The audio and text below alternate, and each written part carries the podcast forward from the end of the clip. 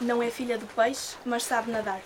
Costuma dar braçadas em rios, mares e albufeiras. É campeã nacional de águas abertas e uma das esperanças portuguesas para Tóquio. Angélica Maria Ribeiro André, 23 anos, natural de Matosinhos. É convidada da sexta edição do Quarto Árbitro.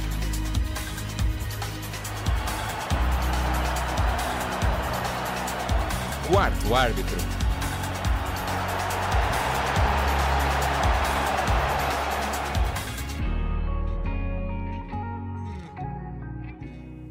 Olá, eu sou a Inês Pereira. Eu sou o Diogo Magalhães. A nossa convidada é a Angélica André, atleta de natação de águas abertas. Antes de tudo, Angélica, muito obrigada por teres aceito o nosso convite. E eh, vamos a uma pergunta que, que se calhar muitos não podem estar à espera, que é, mas afinal, o que é que são as águas abertas? Olá, primeiro de tudo.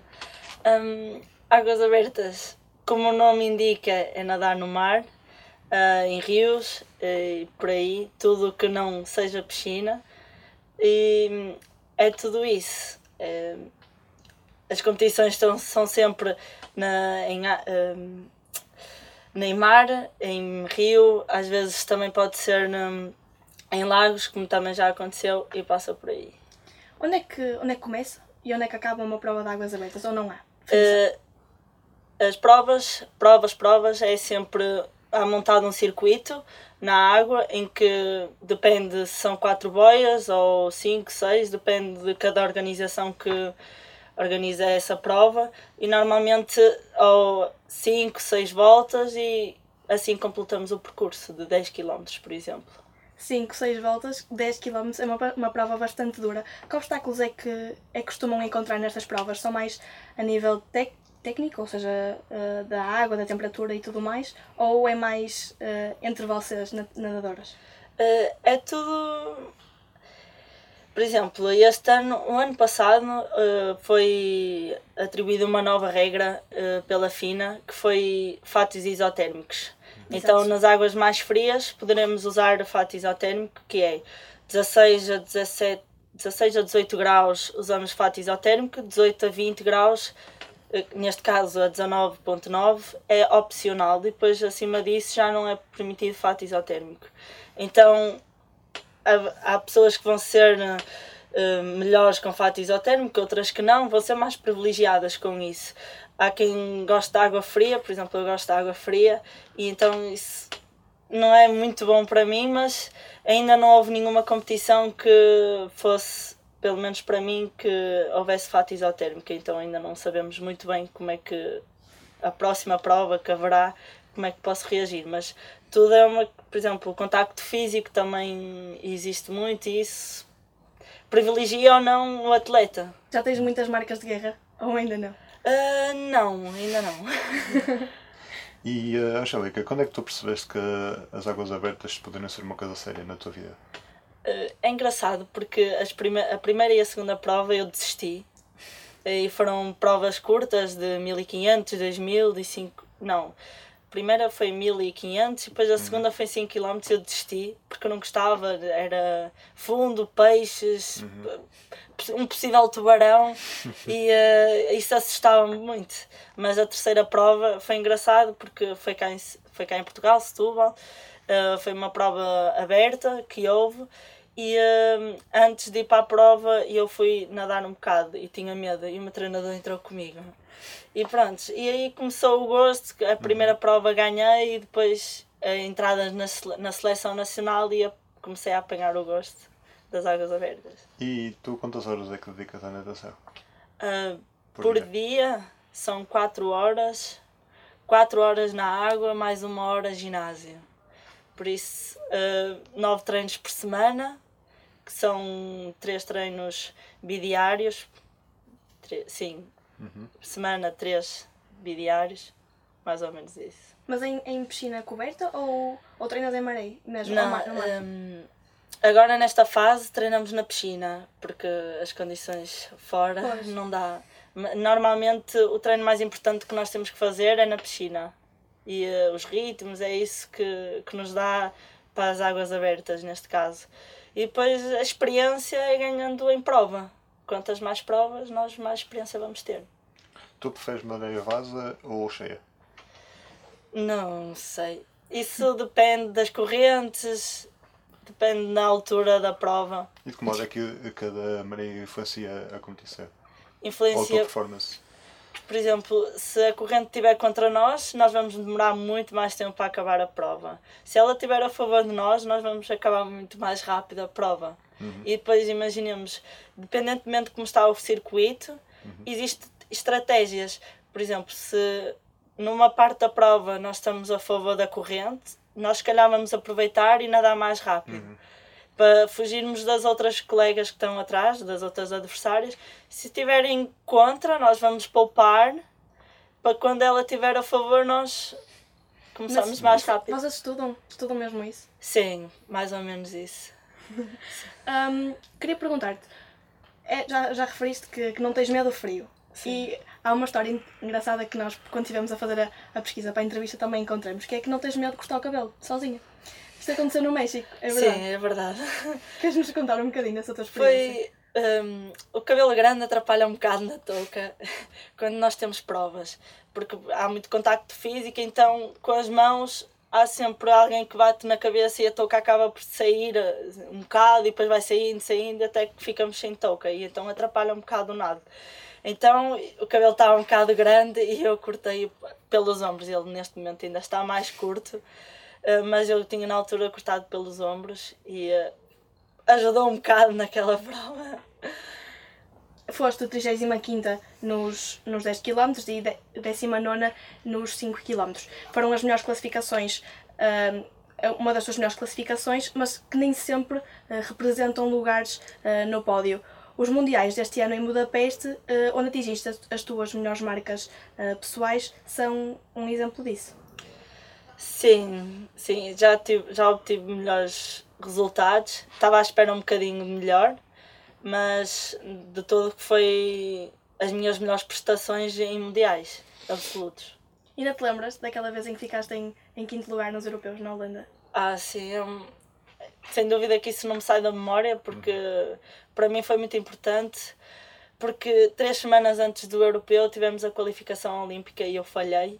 E passado três semanas estava a competir num europeu com vontade de, de superar aquilo que eu tinha falhado e eh, aprender com os erros. Mas foi, mas foi uma sensação diferente daquela em que ficaste em oitavo na Taça do Mundo? Ou É diferente. É, taças do mundo, no modo nós estamos sempre a nadar as taças do mundo, o que é sempre ótimo e estar no top 10 numa taça do mundo é sempre bom. Eh, Mas num europeu saber o quinto lugar sou muito bem. Mas a verdade é que, como tu disseste, esse lugar chegou um bocadinho tarde, ahm, também devido, devido à tua expectativa de qualificação para, para os Jogos Olímpicos. Ahm, foi um, um momento de frustração, devia ter chegado mais cedo.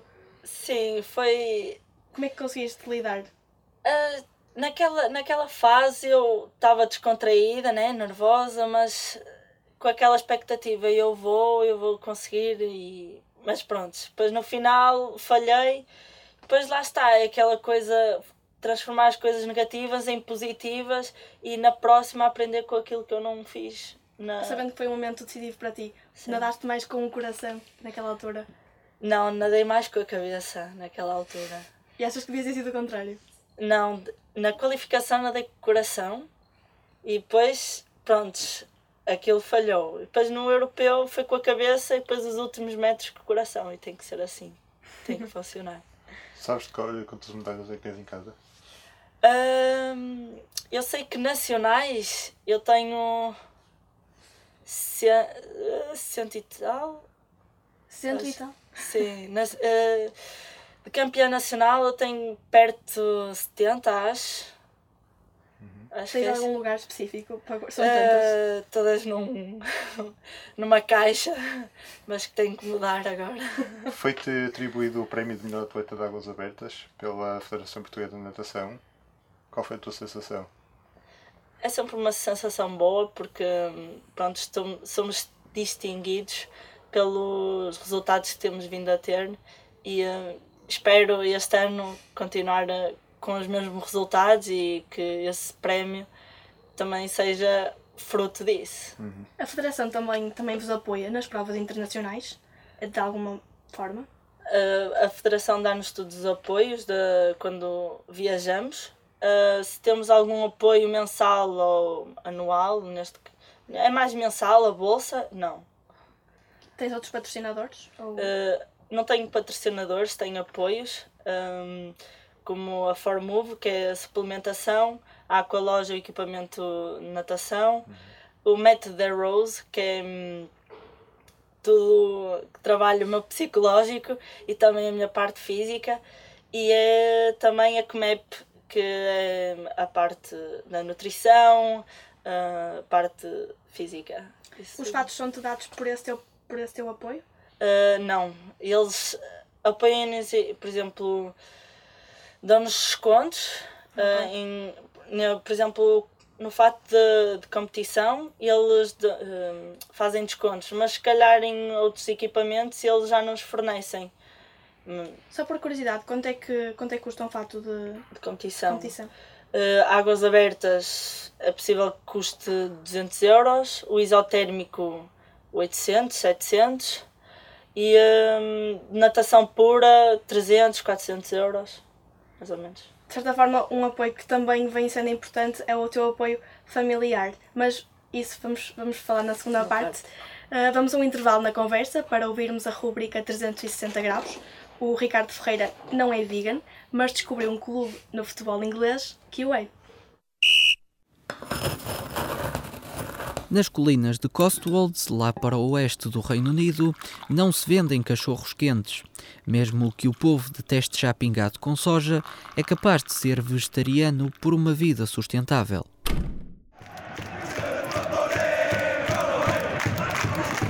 Sejam bem-vindos ao Forest Green Rovers. Ao fim de 128 anos, o clube inglês chegou às ligas profissionais. Além da conquista desportiva, é a faceta ecológica que tem atirado para a ribalta a vila de Nailsworth. Fora dos relevados, a Armada Verde é o primeiro emblema vegan do mundo. Não porque tenha uma floresta verde ao largo do estádio, mas pela filosofia de Dale Vince, que adquiriu os Rovers há sete anos. Ao ser ativista do veganismo, aproveita o futebol para reivindicar novas mentalidades. Tivemos de ser persuasivos. Se por cada duas semanas há um jogo em casa, é preferível que os adeptos venham cá experimentar algo novo. Por isso, preparamos uma gama de comidas diferentes. Tudo isto faz parte da aprendizagem que as pessoas devem ter com a alimentação. A causa ambientalista não foi tomada de ânimo leve. Como patrocinar a tortura dos animais estava fora de questão, as emendas servidas no Nilon afastaram a carne, o peixe e o leite de vaca. Na mesa só cabem alimentos vegetarianos, que são fornecidos por agricultores locais. A Revolução Verde não para por aqui. Dale Vince é fundador da maior empresa de renováveis britânica. Ao converter a Ecotricity no patrocinador do clube, transformou o Forest Green num tubo de ensaio.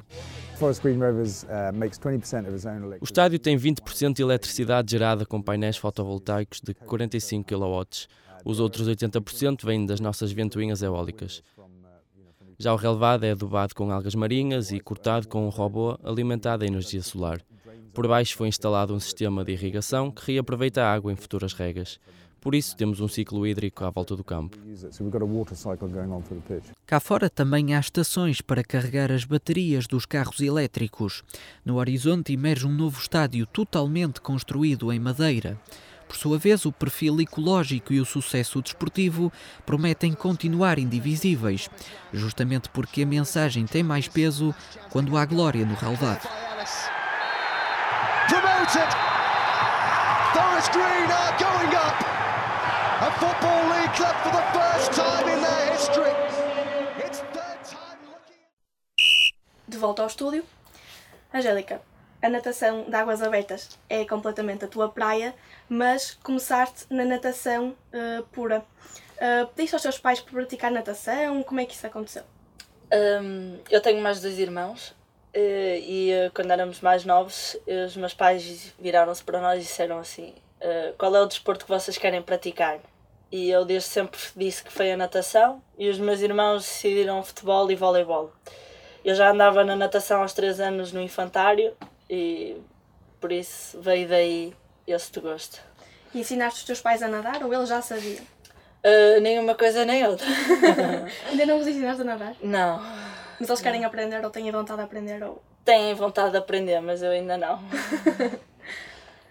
Uh, Angélica, iniciaste o teu percurso no Leixões aos 7 anos. Uh, arranjar tempo para fazer os trabalhos de casa e nadar. Foi difícil conciliar as duas coisas?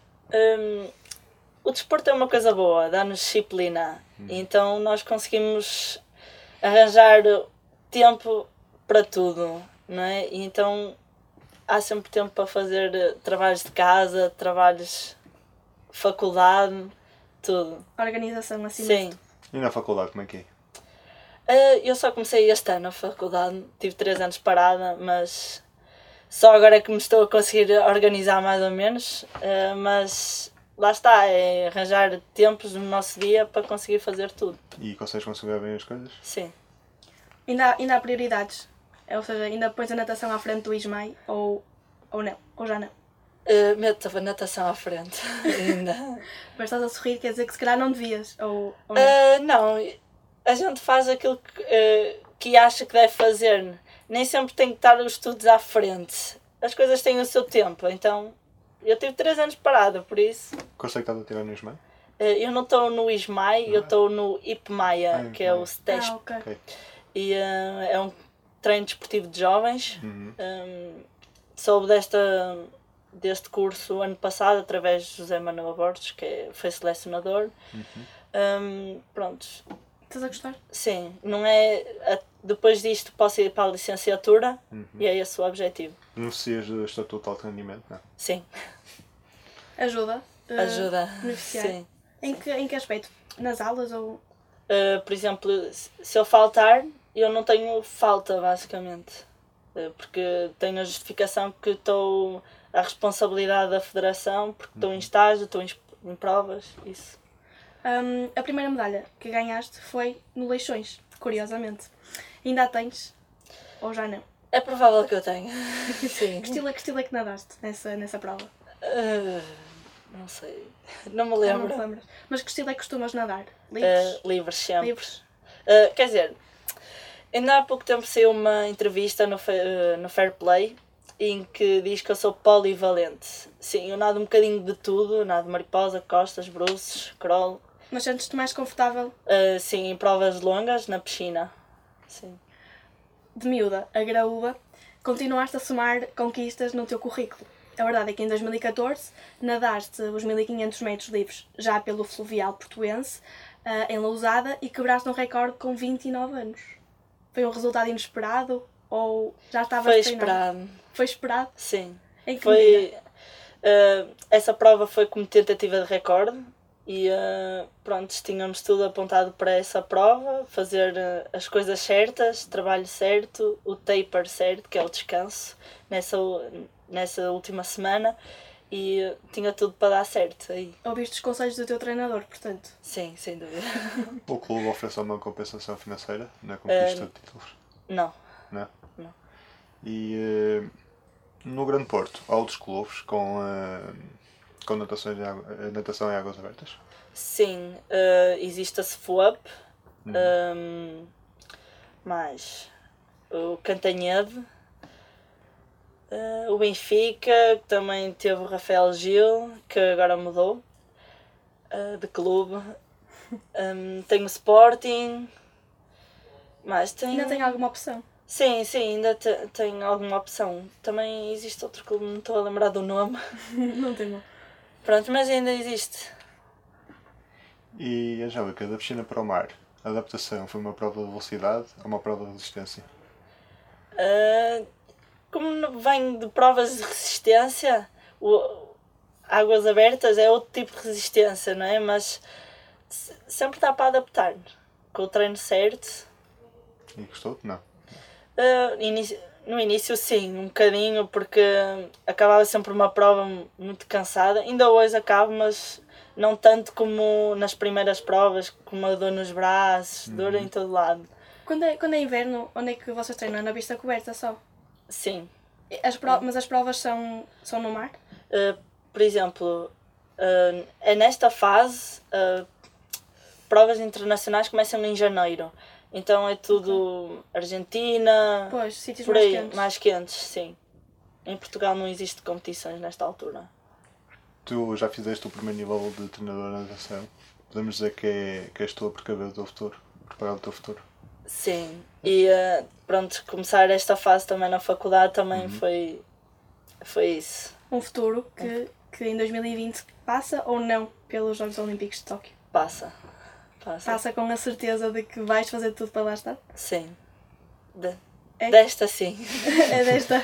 Sim, desta vou fazer tudo para, para lá estar. Ah, a modalidade só, só se tornou, ou só entrou no, no panorama olímpico em 2008. Ahm, Portugal costuma levar pelo menos um atleta para esta prova. Há margem para crescer no futuro. Sim. À margem. O, mas a natação não, não, é, não ocupa manchetes em Portugal, a verdade é essa. Nem a natação de águas abertas.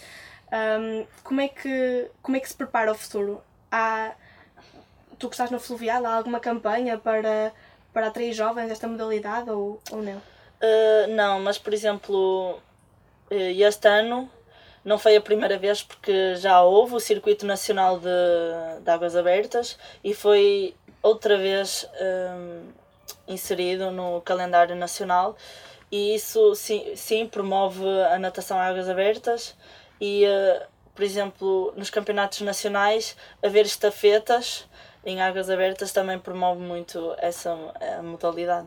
Vocês costumam ter contacto com atletas mais jovens? Sim. Que, que ensinamentos é que, é que lhe passam?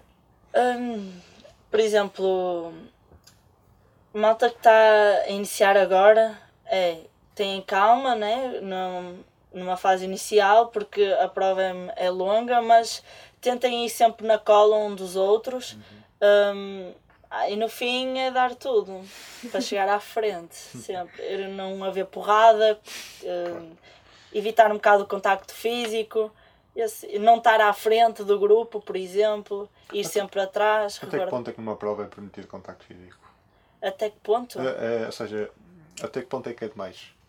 Hum, por exemplo, tudo o que é em cima, eh, por exemplo, Fora d'água? fora da água, exato, aí não é permitido. E dentro da água também não, mas há dentro da água exi- existe Cotoveladas. cotoveladas, puxar os pés, puxar os fatos, eh, puxar o ombro também, mas isso já acontece por cima, mas nem, nem todos os árbitros conseguem ver isso. Mas isso não é permitido. A persistência pode transformar o fracasso num extraordinário sucesso. Foi Matt Biondi, uh, o nadador olímpico, quem o disse. Reveste nesta, nesta frase. Sim, sem dúvida. Tu que, que já passaste por algumas fases na natação e que sempre tiveste a persistência necessária para continuar, é assim que queres levar daqui para a frente? É, de sempre persistir, sempre determinada. Hum, uma coisa que nos motiva é o objetivo que nós vamos ter, temos para o futuro. Objetivo a curto prazo, objetivo a longo prazo. É isso que nos motiva a continuar a trabalhar. E também uma persistir. motivação passada pelo teu treinador e também pela tua mãe Também, sem dúvida. e pelos colegas de natação? Ou, ou ainda há competição nesse aspecto?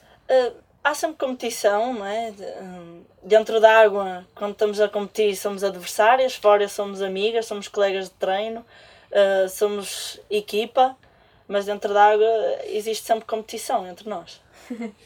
Ora, para a rubrica Mesa à Lupa, o Filipe Balreira analisou o clube açoriano da segunda Divisão que carimbou presença nos oitavos de final da Taça de Portugal. Falamos do Santa Clara. O Santa Clara foi surpresa na taça e já só pensa em fazer história. A equipa açoriana eliminou o Desportivo de Chaves, chegando pela segunda vez aos oitavos final da prova. A vitória por 2 a 0 teve vários momentos a registar. Ao gol do avançado Fernando Andrade, juntou-se o tento de Vítor Alves, defesa central que, depois de mais de 50 jogos, estreou-se a marcar pelo clube.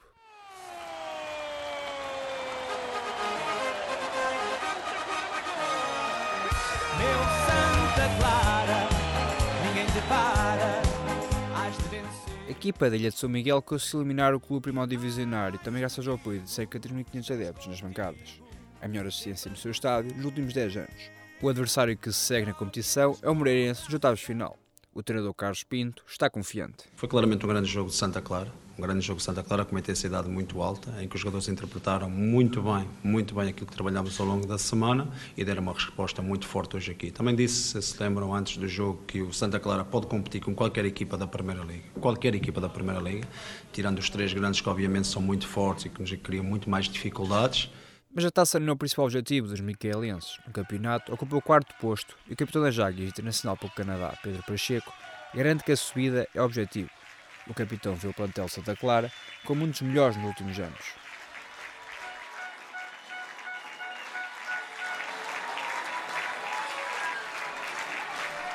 Carlos Pinto, treinador com passagem recente pelo Passos Ferreira, comanda o Santa Clara. Esta época, o técnico leva 12 vitórias em 19 jogos. O clube tem 26 pontos e está apenas a 2 do primeiro classificado, Académico Viseu. O técnico de 44 anos vê qualidade no plantel. Lados.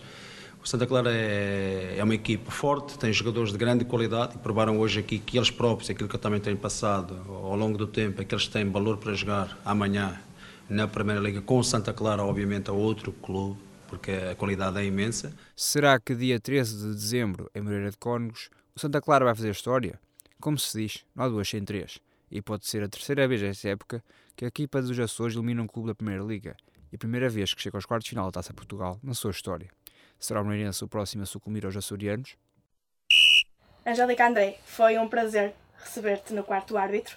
Em nome de toda a equipa, desejamos-te as melhores felicidades, tanto para a natação como para a tua vida pessoal e profissional. Uh, obrigado também ao Diogo Magalhães, nosso comentador residente, e ao Fábio Gomes, que esteve nos cuidados técnicos. É o ponto final nesta edição. Não deixes de nos acompanhar em Jornalismo Portonete ou na Engenharia Rádio. E já sabes, não fiques em fora de jogo.